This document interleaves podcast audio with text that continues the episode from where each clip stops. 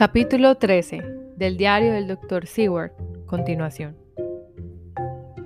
Se dispuso el funeral para el día siguiente, de manera que Lucy y su madre pudieran ser enterradas juntas. Yo me encargué de todos los desagradables trámites, y el cortés empresario de pompas fúnebres me probó que sus empleados estaban afectados o bendecidos por algo de su propia gratuita suavidad.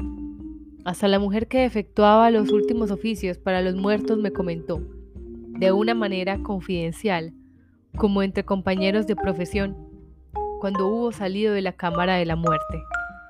Señor, la joven es un magnífico cadáver.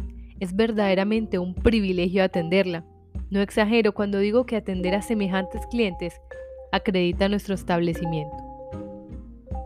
Noté que Van Helsing nunca se alejaba mucho esto era posible debido al desordenado estado de la casa. No había parientes a mano, y como Arthur tenía que estar de regreso al día siguiente para atender a los funerales de su padre, fuimos incapaces de notificar a alguien que hubiera llegado la dirección de los asuntos. Bajo esas circunstancias, Van Helsing y yo iniciamos el examen de los papeles, etc. Mi maestro insistió en hacerse cargo de los papeles de Lucy personalmente. Yo le pregunté por qué, pues temía que él, siendo extranjero, no estuviera al tanto de los requerimientos legales ingleses y pudiera de esta manera, por ignorancia, causar algunos contratiempos innecesarios. Él contestó, Lo sé, lo sé. Usted olvida que yo también soy abogado, además de médico. Pero esto no es de todas maneras para la ley. Usted previó claramente eso cuando evitó al forense. Yo tengo que evitar a otros demás de él. Puede haber otros papeles. Al hablar sacó de su libreta de bolsillo el memorando que había estado en el pecho de Lucy y que ella había roto mientras dormía. Cuando usted descubra algo del abogado de la difunta señora Wesenra, selle todos los papeles y escríbale hoy por la noche. Yo por mi parte vigilaré aquí en el cuarto en el viejo cuarto de la señorita Lucy toda la noche, y yo mismo buscaré por lo que sea. No es bueno que sus pensamientos más íntimos vayan a manos de gente extraña. Yo me dediqué a mi parte del trabajo, y a la media hora había encontrado el nombre y la dirección del abogado de la señora Westenra, y le había escrito. Todos los papeles de la pobre dama estaban en orden. Se daban en ellos órdenes explícitas respecto al lugar del entierro. No había terminado de sellar la carta cuando, para mi sorpresa, Van Helsing entró en el cuarto diciendo, ¿Puedo ayudarle, amigo John? Estoy libre y si me lo permite colaboraré con usted. ¿Encontró lo que buscaba? Le pregunté, a lo cual él respondió, no busqué ninguna cosa específica, solo esperaba encontrar, y he encontrado algunas cartas y unas cuantas notas y un diario recientemente comenzado, pero los tengo aquí y por el momento no diremos nada de ellos. Yo veré al pobre muchacho mañana por la noche y con su anuencia utilizaré estos documentos. Cuando terminamos el trabajo que teníamos entre manos, me dijo, y ahora, amigo John, creo que podemos ir a la cama. Queremos dormir, tanto usted como yo, y descansar para recuperarnos. Mañana tendremos ambos mucho que hacer, pero por la noche de hoy no hay necesidad de nosotros. Antes de retirarnos, fuimos a ver a la pobre Lucy. El empresario de pompas fúnebres había hecho un trabajo indudablemente bueno, pues el cuarto se había transformado en una pequeña chapela ardiente. Había una multitud de bellas flores blancas y la muerte había sido hecha lo menos repulsiva posible. El extremo del sudario estaba colocado sobre su cara. Cuando el profesor se inclinó y lo retiró suavemente hacia atrás, Ambos nos sorprendimos de la belleza que estaba ante nosotros, dando los altos cirios de seda suficiente luz para que la notáramos. Toda la hermosura de Lucy había regresado a ella en la muerte, y las horas que habían transcurrido, en lugar de dejar trazos de los aniquiladores de la muerte, habían restaurado la belleza de la vida, de tal manera que positivamente no daba crédito a mis ojos de estar mirando un cadáver. El profesor miró con grave seriedad. Yo la había amado como yo, y por ello no había necesidad de lágrimas en sus ojos. Me dijo, permanezca ahí hasta que regrese. y salió del cuarto.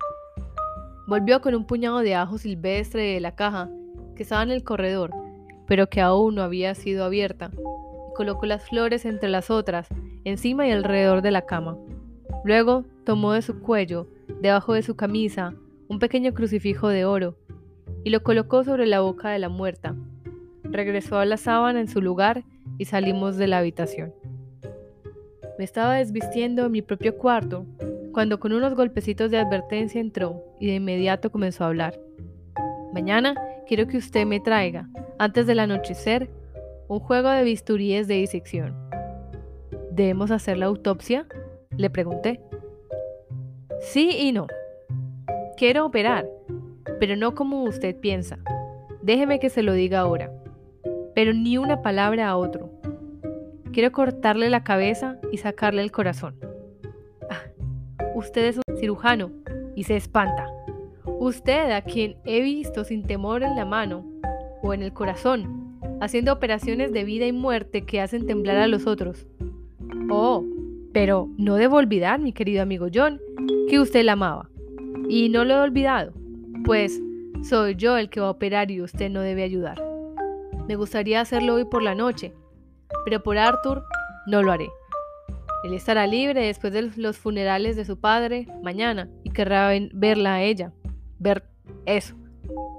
Luego, cuando ella ya esté en el féretro al día siguiente, usted y yo vendremos cuando todos duerman. Destornillaremos la tapa del féretro y haremos nuestra operación. Luego lo pondremos todo en su lugar, para que nadie se entere salvo nosotros. Pero, ¿por qué debemos hacer eso? La muchacha está muerta. ¿Por qué mutilar innecesariamente su pobre cuerpo? Si no hay necesidad de una autopsia y nada se puede ganar con ella. No se beneficia a Lucy, no nos beneficiamos nosotros, ni la ciencia, ni el conocimiento humano. ¿Por qué debemos hacerlo? Tal cosa es monstruosa. Por toda respuesta, él puso la mano sobre mi hombro y dijo después, con infinita ternura, Amigo John, me compadezco de su pobre corazón sangrante y lo quiero más porque sangra de esa manera. Si pudiera, yo mismo tomaría la carga que usted lleva. Pero hay cosas que usted ignora y que sin embargo conocerá y me bendecirá por saberlas, pues no son cosas agradables. John, hijo mío, usted ha sido amigo mío desde hace muchos años, pero ¿supo usted que alguna vez yo hiciera alguna cosa sin una buena razón? Puedo equivocarme. Solo soy un hombre, pero creo en todo lo que hago. No fue por esto por lo que usted envió por mí cuando se presentó el gran problema. Sí, no estaba usted asombrado, más bien horrorizado, cuando yo no permití que Arthur besara a su amada, a pesar de que ella estaba muriendo, y lo arrastré con todas mis fuerzas. Sí, sin embargo, usted vio como ella me agradeció, con sus bellos ojos moribundos, su voz también tan débil, y besó mi ruda y vieja mano y me bendijo. ¿Y no me oyó usted hacer una promesa a ella para que así cerrara agradecida los ojos? Sí. Bien. Ahora tengo una buena razón para todo lo que quiero hacer. Muchos años usted ha confiado en mí. En las semanas pasadas usted ha creído en mí, cuando ha habido cosas tan extrañas que bien hubiera podido dudar. Confía en mí todavía un poco más, amigo John. Si no confía en mí, entonces debo decir lo que pienso. Eso tal vez no esté bien. Y si yo trabajo como trabajaré, no importa la confianza ni la desconfianza. Si la confianza de mi amigo en mí, trabajo con el corazón pesado y siento que estoy solo cuando deseo toda la ayuda y el valor que puede haber hizo el valor que puede haber. Hizo una pausa un momento y continuó. Amigo John, ante nosotros hay días extraños y terribles. Seamos no dos, sino uno, para poder trabajar con éxito. ¿Tendrá usted fe en mí? Tomé su mano y se lo prometí. Mientras él se alejaba, mantuve mi puerta abierta y lo observé entrar en su cuarto y cerrar la puerta. Mientras entraba sin moverme, vi a una de las sirvientas pasar silenciosamente a lo largo del corredor. Iba de espaldas a mí, por lo que no me vio, y entrar en el cuarto donde yacía Lucy. Eso me impresionó. La devoción es tan rara y nos sentimos tan agradecidos para con aquellos que la demuestran hacia nuestros seres queridos sin que nosotros se lo pidamos. Ahí estaba una pobre muchacha sobreponiéndose de los terrores que naturalmente sentía por la muerte, para ir a ser guardia solitaria junto al féretro de la patrona a quien amaba, para que la pobre no estuviese solitaria hasta que fuese colocada para su eterno descanso. Debo haber dormido larga y profundamente, pues ya era pleno día cuando Van Helsing me despertó al entrar en mi cuarto. Llegó hasta cerca de mi cama y dijo, no necesita molestarse por los bisturíes. No lo haremos. ¿Por qué no? Le pregunté, pues la solemnidad que había manifestado la noche anterior me había impresionado profundamente. Porque, dijo, solemnes, demasiado tarde o demasiado temprano. Vea, añadió, sosteniendo en su mano el pequeño crucifijo dorado.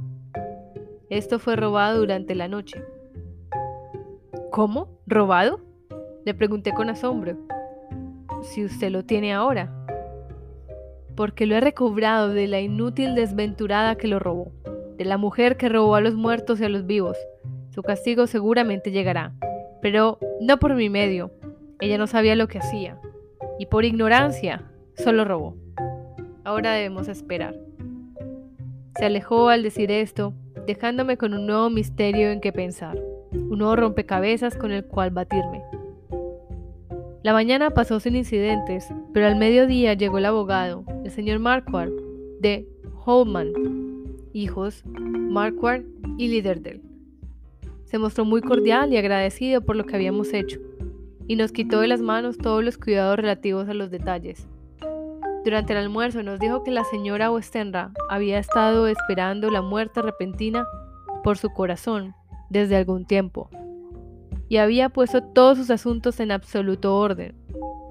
Nos informó que con la excepción de cierta propiedad con título del padre de Lucy, que ahora, a falta de dinero directo, se iba una rama distante de la familia, todo el patrimonio quedaba absolutamente para Arthur Homewood. Cuando nos hubo dicho todo eso, continuó. Francamente, nosotros hicimos lo posible por impedir tal disposición testamentaria y celebramos ciertas contingencias que podían dejar a su hija, ya sea sin un centavo o no tan libre como debiera ser para actuar, teniendo en cuenta una alianza matrimonial. De hecho, Presionamos tanto sobre el asunto que casi llegamos a un choque, pues ella nos preguntó si estábamos o no preparados para cumplir sus deseos. Por supuesto, no tuvimos otra alternativa que aceptar. En principio nosotros teníamos razón, y 99 veces de cada 100 hubiéramos podido probar, por la lógica de los acontecimientos, la cordura de nuestro juicio. Sin embargo, francamente, debo admitir que en este caso cualquier otra forma de disposición hubiera resultado en la imposibilidad de llevar a cabo sus deseos, pues su hijo hubiera entrado en posesión de la propiedad, y aunque ella solo le hubiera sobrevivido a su madre cinco minutos, su propiedad, en caso de que no hubiera testamento, y un testamento era prácticamente imposible en tal caso, hubiera sido tratada a su defunción como ab intestato, en cuyo caso, Lord Godalming, aunque era amigo íntimo de ellas, no podría tener ningún derecho. Y los herederos, siendo parientes lejanos, no abandonarían tan fácilmente sus justos derechos, por razones sentimentales referidas a una persona totalmente extraña. Les aseguro, mis estimados señores, que estoy feliz por el resultado, muy feliz. Era un buen tipo, pero su felicidad por aquella pequeña parte, en la cual estaba oficialmente interesado, en medio de una tragedia tan grande, fue una lección objetiva de las limitaciones de la conmiseración. No permaneció mucho tiempo, pero dijo que regresaría más tarde durante el día y vería a Lord Godalming. Su llegada, sin embargo, había sido un cierto alivio para nosotros, ya que aseguraba que no tendríamos amenaza de críticas hostiles por ninguno de nuestros actos. Se esperaba que Arthur llegara a las 5, por lo que poco antes de esa hora visitamos la cámara mortoria y así podía llamarse la verdad, pues ahora, tanto madre como hija yacían en ella. El empresario de pompas fúnebres, fiel a su habilidad, había hecho la mejor exposición de sus bienes que poseía, y en todo el lugar había una atmósfera tétrica que inmediatamente nos deprimió. Van Helsing ordenó que se pusiera todo como estaba antes, explicando que como pronto llegaría al Orgodormin, sería menos desgarrador para sus sentimientos ver todo lo que estaba de su fiancé a solas. El empresario pareció afligido por su propia estupidez y puso todo empeño en volver a arreglarlo todo tal como había estado la noche anterior, para cuando llegara Arthur se evitaran tantas malas impresiones como fuera posible. Pobre hombre, estaba desesperadamente triste y abatido. Hasta su hombría de acero parecía haberse reducido algo bajo la tensión de sus múltiples emociones. Había estado, lo sé, genuino y devotamente vinculado a su padre, y perderlo, en una ocasión como aquella, era un amargo golpe para él. Conmigo estuvo más afectuoso que nunca, y fue dulcemente cortés con Van Helsing, pero no pude evitar ver que había alguna reticencia en él. El profesor lo notó también y me hizo señas para que lo llevara arriba.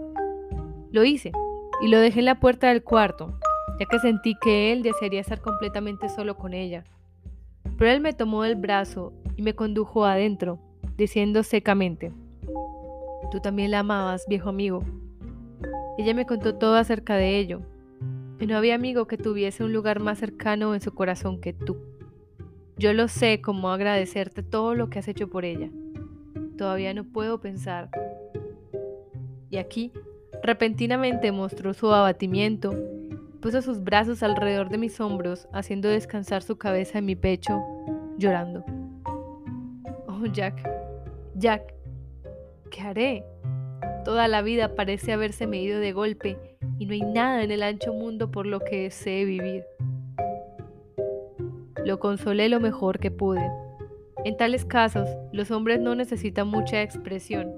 Un apretón de manos, palmada sobre los hombros, un sollozo al unísono, son expresiones agradables para el corazón del hombre. Yo permanecí quieto y en silencio hasta que dejó de sollozar y luego le dije suavemente, ven y mírala. Juntos caminamos hacia la cama y yo retiré el sudario de su cara. Dios, qué bella estaba. Cada hora parecía ir acrecentando su hermosura. En alguna forma aquello me asombró y me asustó. Y en cuarto a Arthur. Él cayó temblando. Finalmente fue sacudido por la duda, como si fuese un escalofrío. Después de una larga pausa, me dijo, exclamando un suspiro muy débil, Jack, está realmente muerta.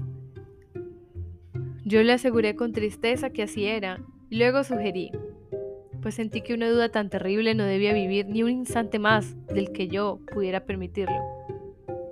Que sucedería frecuentemente que después de la muerte los rostros se suavizaban y aún recobraban su belleza juvenil. Esto era especialmente así cuando a la muerte le había precedido cualquier sufrimiento agudo o prolongado. Pareció que mis palabras desvanecían cualquier duda, y después de arrodillarse un rato al lado de la cama y mirarla a ella larga y amorosamente, se alejó. Le dije que ese tenía que ser el adiós, ya que el féretro tenía que ser preparado, por lo que regresó y tomó su mano muerta en la de él, la besó y se inclinó y besó su frente.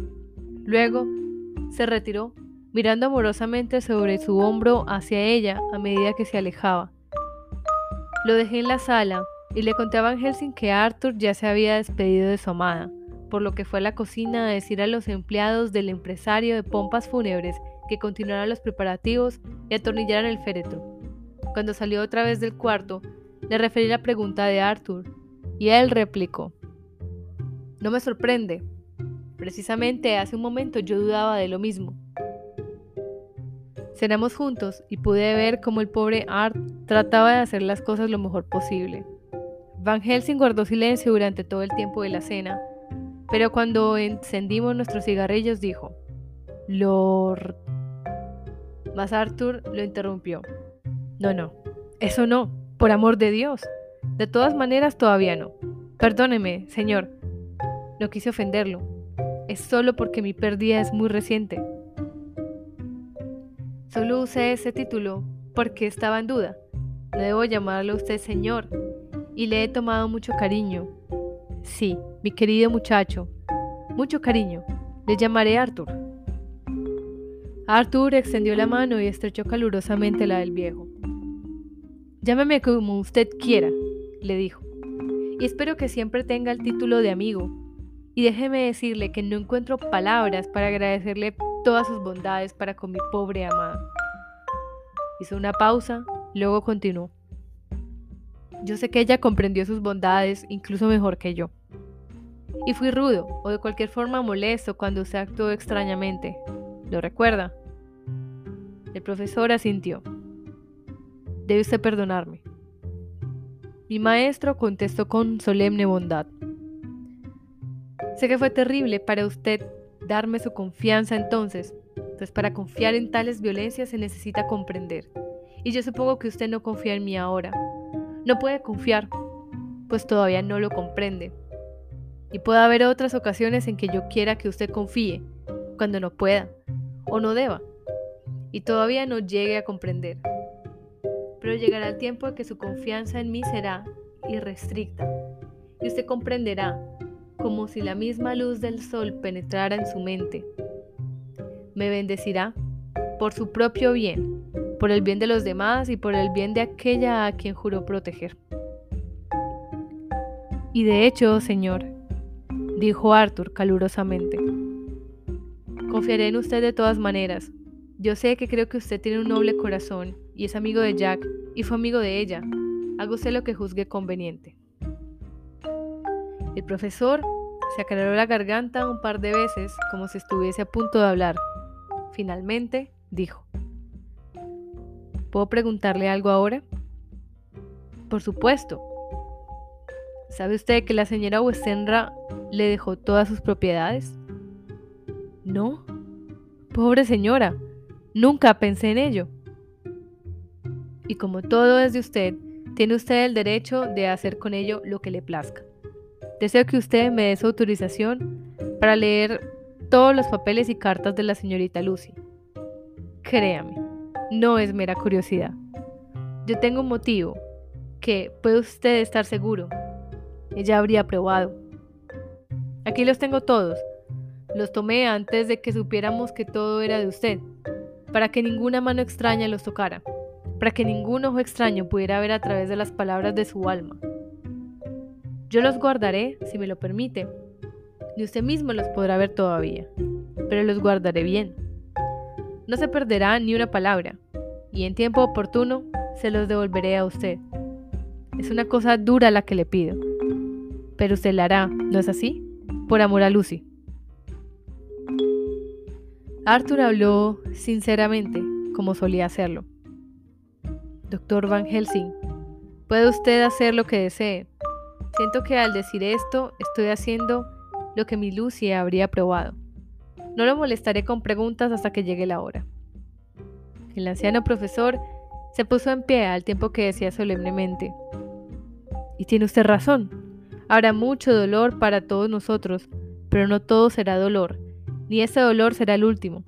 Nosotros y usted también, usted más que nadie, mi querido amigo, Tendremos que pasar a través del agua amarga antes de llegar a la dulce, pero debemos ser valientes y desinteresados y cumplir con nuestro deber.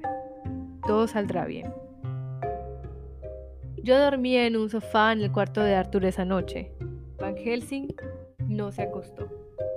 Caminó de un lado para otro como si estuviera patrullando la casa, y nunca se alejó mucho del cuarto donde Lucy yacía en el féretro, salpicada con las flores de ajo silvestre, que despedían, a través del aroma de las lilas y las rosas, un pesado y abrumador olor en el silencio de la noche. Del diario de Mina Harker. 22 de septiembre. En el tren hacia Exeter, Jonathan duerme. Parece que solo fue ayer cuando hice los íntimos apuntes, y sin embargo, cuánto ha transcurrido entre ellos, en Whitby y en todo el mundo ante mí. Jonathan estaba lejos y yo sin noticias de él, y ahora casada con Jonathan. Jonathan de procurador, socio de una empresa, rico, dueño de su negocio, el señor Hawkins muerto y enterrado, y Jonathan con otro ataque que puede perjudicarlo mucho. Algún día me puede preguntar acerca de ello. Todo va para abajo. Estoy enmohecida en mi taquigrafía. Véase lo que la prosperidad inesperada hace por nosotros, por lo que no está mal que la refresque otra vez ejercitándome un poco. El servicio fue muy simple y solemne. Solo asistimos nosotros mismos y los sirvientes, uno o dos viejos amigos de él, de Exeter, su agente en Londres y un caballero representado a Sir John Paxton, el presidente de la sociedad jurídica. Jonathan y yo estuvimos tomados de la mano y sentimos, y nuestro mejor y más querido amigo nos había abandonado. Regresamos a la ciudad en silencio y tomamos un autobús hasta la esquina de Hyde Park. Jonathan pensó que me interesaría ir un momento al Row, por lo que nos sentamos, pero había tan poca gente ahí, que era triste y desolado ver tantas sillas vacías. Nos hicimos pensar en la silla vacía que teníamos en la casa. Así es que nos levantamos y caminamos en dirección de Piccadilly. Jonathan me llevaba de la mano, tal como solía hacerlo antiguamente antes de que yo fuera a la escuela. A mí me parecía aquello muy osado, pues no se pueden pasar años dando clases de etiqueta y decoro a las niñas sin que la pedantería de ello lo impresione aún un poquito. Pero era Jonathan y era mi marido, y nosotros no conocidos no conocimos a nadie de los que vimos. Y no nos importaba si ellos nos conocían, por lo que seguimos caminando de la misma forma.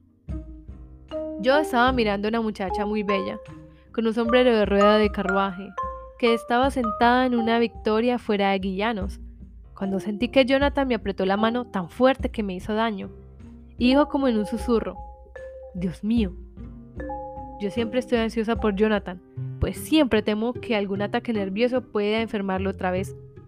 Así es que me volví hacia él rápidamente y le pregunté qué le había molestado. Estaba muy pálido y sus ojos parecían salirse de sus órbitas, mientras, con una mezcla de terror y asombro, miraba fijamente a un hombre alto y delgado, de nariz aguileña, bigote negro y barba en punta, que también estaba observando a la muchacha bonita. Le estaba mirando tan embebido que no se percató de nuestra presencia, y por ello pude echarle un buen vistazo. Su cara no era una buena cara, era dura y cruel y sensual, y sus grandes dientes blancos, que se miraban más blancos por el encendido rojo de sus labios, estaban afilados como los de un animal. Jonathan estuvo mirándolo tan fijamente que yo tuve hasta miedo de que el individuo lo notara, y temí que lo notara a mal, ya que se veía tan fiero y detestable. Le pregunté a Jonathan por qué estaba perturbado y él me respondió, pensando evidentemente que yo sabía tanto como él cuando lo hizo. ¿No ves quién está ahí? No, querido, dije yo. No lo conozco. ¿Quién es?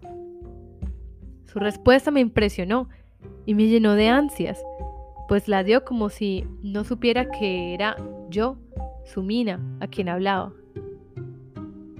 es el hombre en persona. Mi pobre amado estaba evidentemente aterrorizado por algo, muy aterrorizado. Creo en verdad que si no me hubiese tenido a mí para apoyarse y para que lo sujetara, habría desplomado. Se mantuvo mirando fijamente con asombro. Un hombre salió de la tienda con un pequeño paquete y se lo dio a la dama, quien entonces reanudó su caminata. El hombre misterioso mantuvo sus ojos fijos en la bella dama, y cuando el carruaje se alejó por Piccadilly, él siguió la misma dirección y alquiló un cabriolet. Jonathan lo siguió con la mirada y dijo, como para sí mismo, creo que es el conde, pero ha rejuvenecido mucho. Dios mío, oh Dios mío, Dios mío, si yo supiera, si yo supiera. Estaba tan nervioso que yo temía hacerle daño al hacerle preguntas, por lo que guardé silencio. Muy suavemente lo comencé a alejar del lugar, y él, asido a mi brazo, me siguió con facilidad.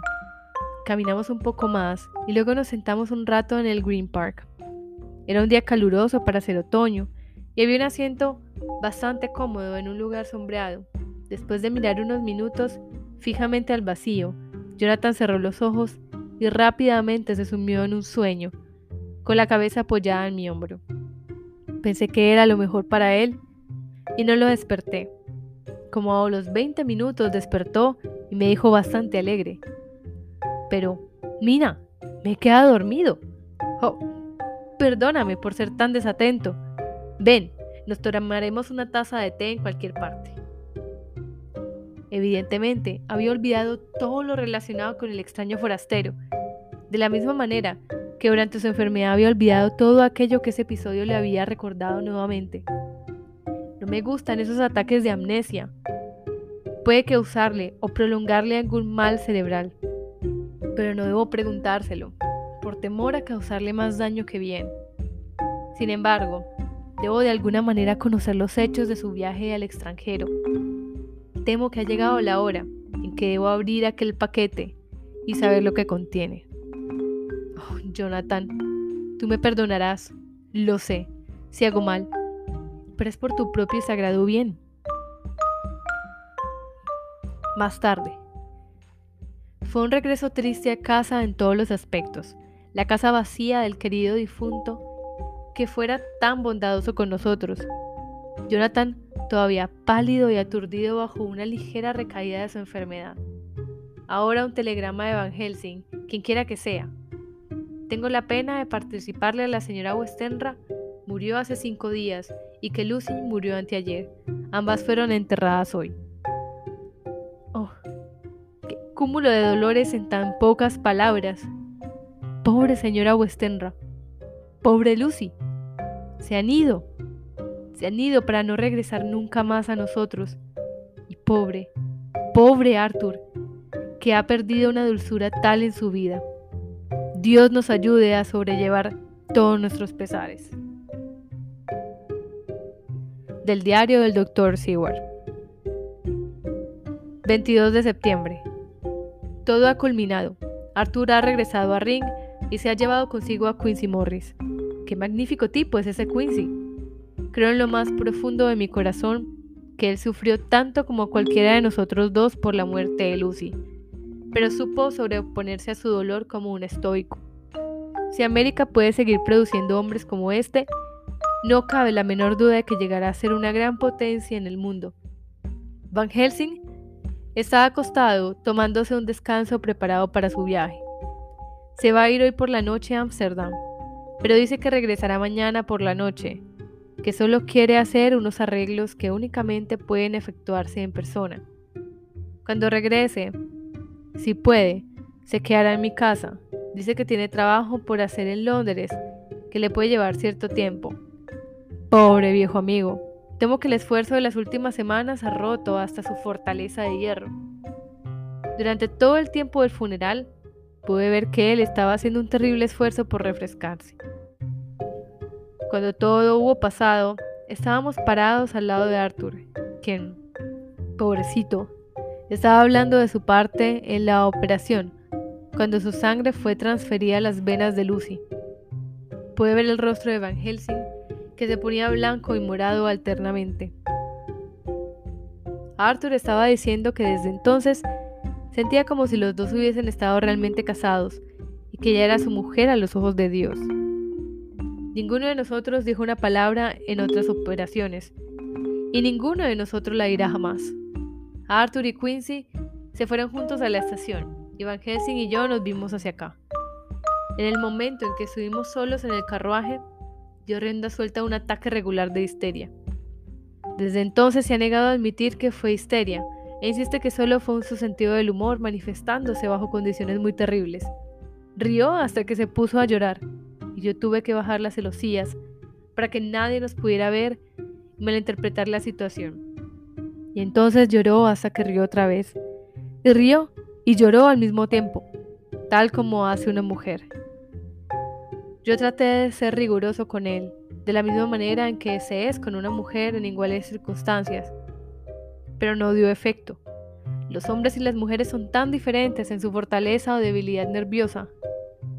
Luego, Cuando su rostro se volvió nuevamente grave y serio, le pregunté el motivo de su júbilo y por qué precisamente en aquellos momentos. Su réplica fue en cierta manera característica de él, pues fue lógica, llena de fuerza y misterio. Dijo, Ah, usted no comprende, amigo John. No crea que no estoy triste, aunque río.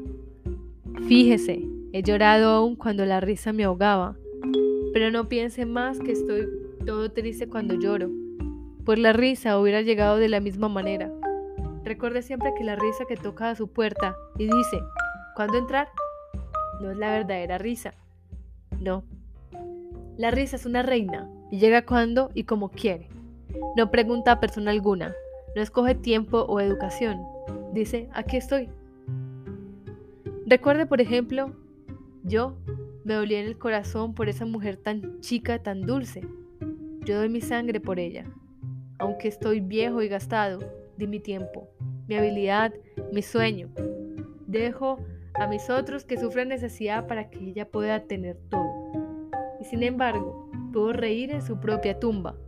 Reír cuando la tierra de la pala de su porturero caía sobre su féretro y decía, tut, tut, sobre mi corazón, hasta que éste retiró de mis mejillas la sangre.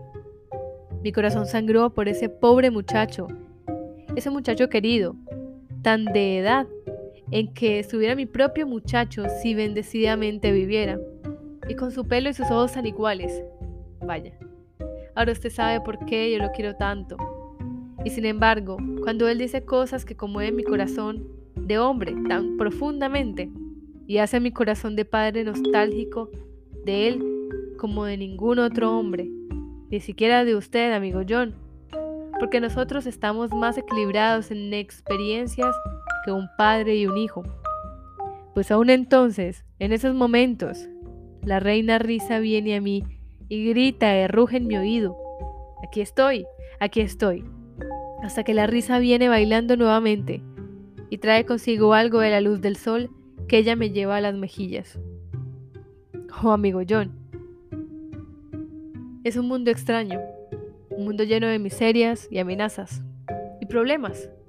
Y sin embargo, cuando la reina risa viene, hace que todos bailemos al son de la tonada que ella toca.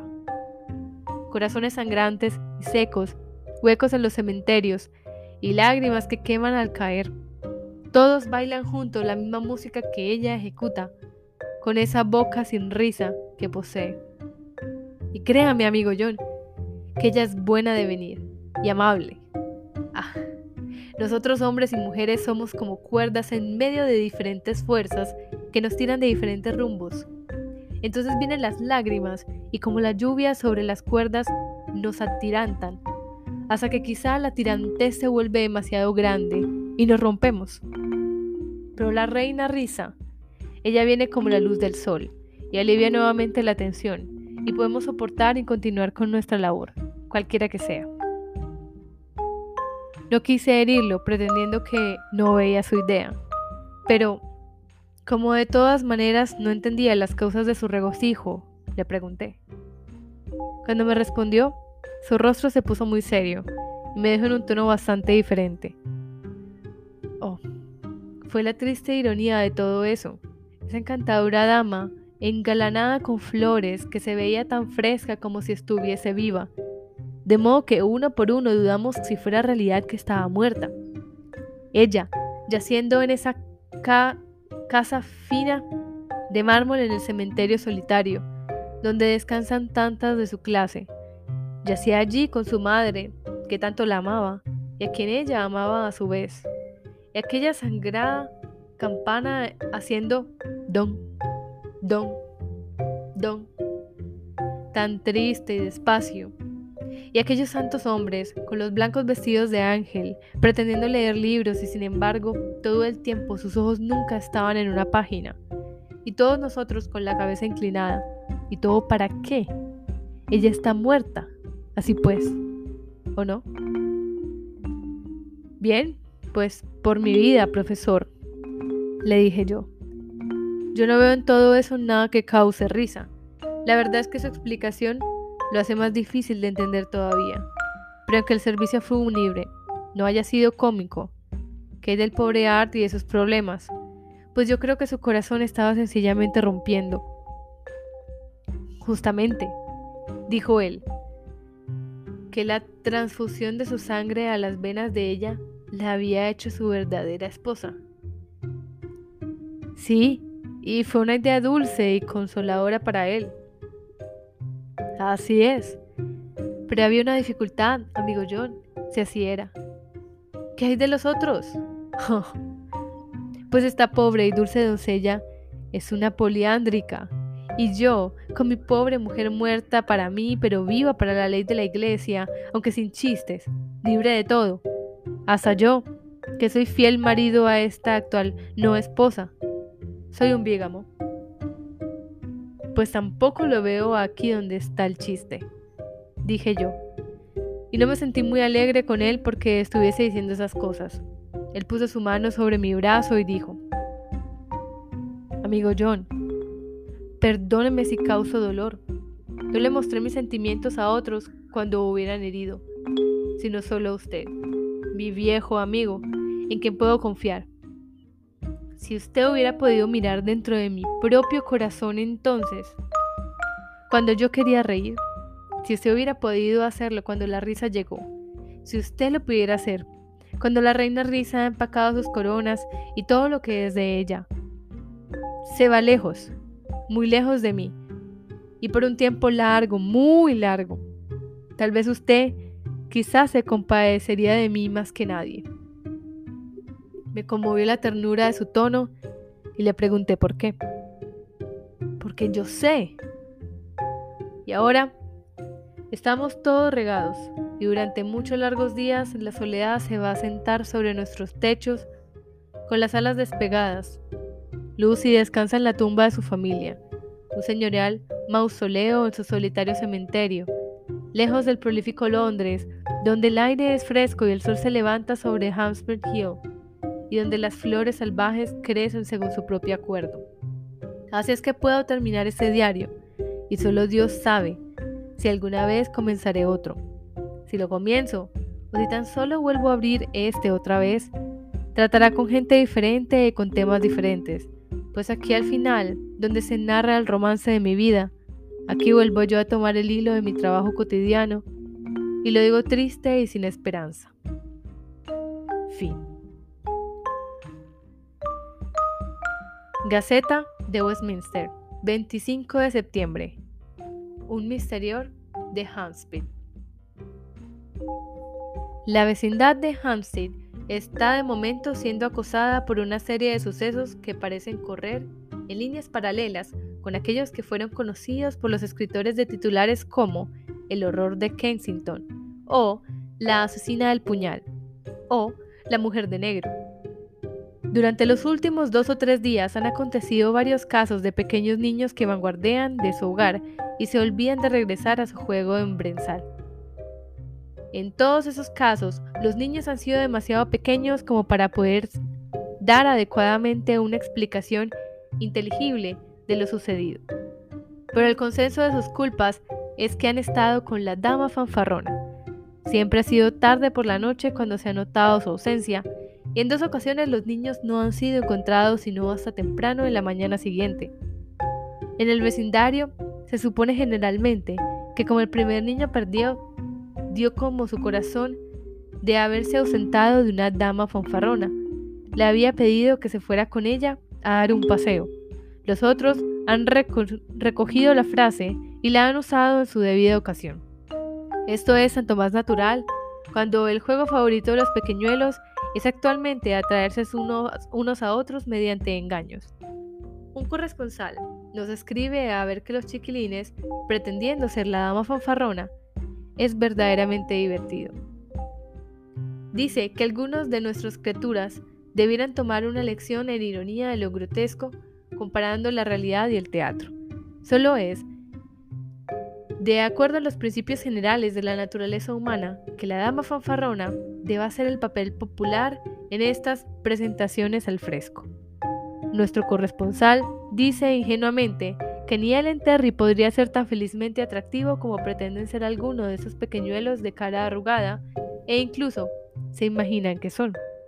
Sin embargo, posiblemente hay un lado serio de la cuestión, pues algunos de los niños, de hecho, todos los que han sido perdidos durante la noche, han estado ligeramente rasgados o heridos en la garganta. Las heridas parecen tales que pueden haber sido hechas por una rata o un pequeño perro, y aunque individualmente parecen de mucha importancia, tienden a mostrar que cualquiera que sea el animal que las causa, tiene un sistema o método propio. La policía del lugar ha sido instruida para que mantengan una aguda vigilancia sobre los niños vagabundos, especialmente si son muy jóvenes, en los alrededores y dentro del brezal de Hemspread, y también por cualquier perro vagabundo que ande por los alrededores. Gaceta de Westminster, 25 de septiembre. Extra especial. El horror de Hanspread. Otro niño herido. Acabamos de recibir noticias de que otro niño perdido anoche solo pudo ser encontrado tarde esta mañana bajo un arbusto de retama en el lado de Shooters, del Versal de Hanspread, que es, tal vez, menos frecuentado que las otras partes. Tenía las mismas diminutas heridas en la garganta que han sido notadas en otros casos. Estaba terriblemente débil y parecía bastante extenuado. También él, cuando se hubo recuperado parcialmente, tuvo la misma historia de haber sido engañado a irse por la dama fanfarrona.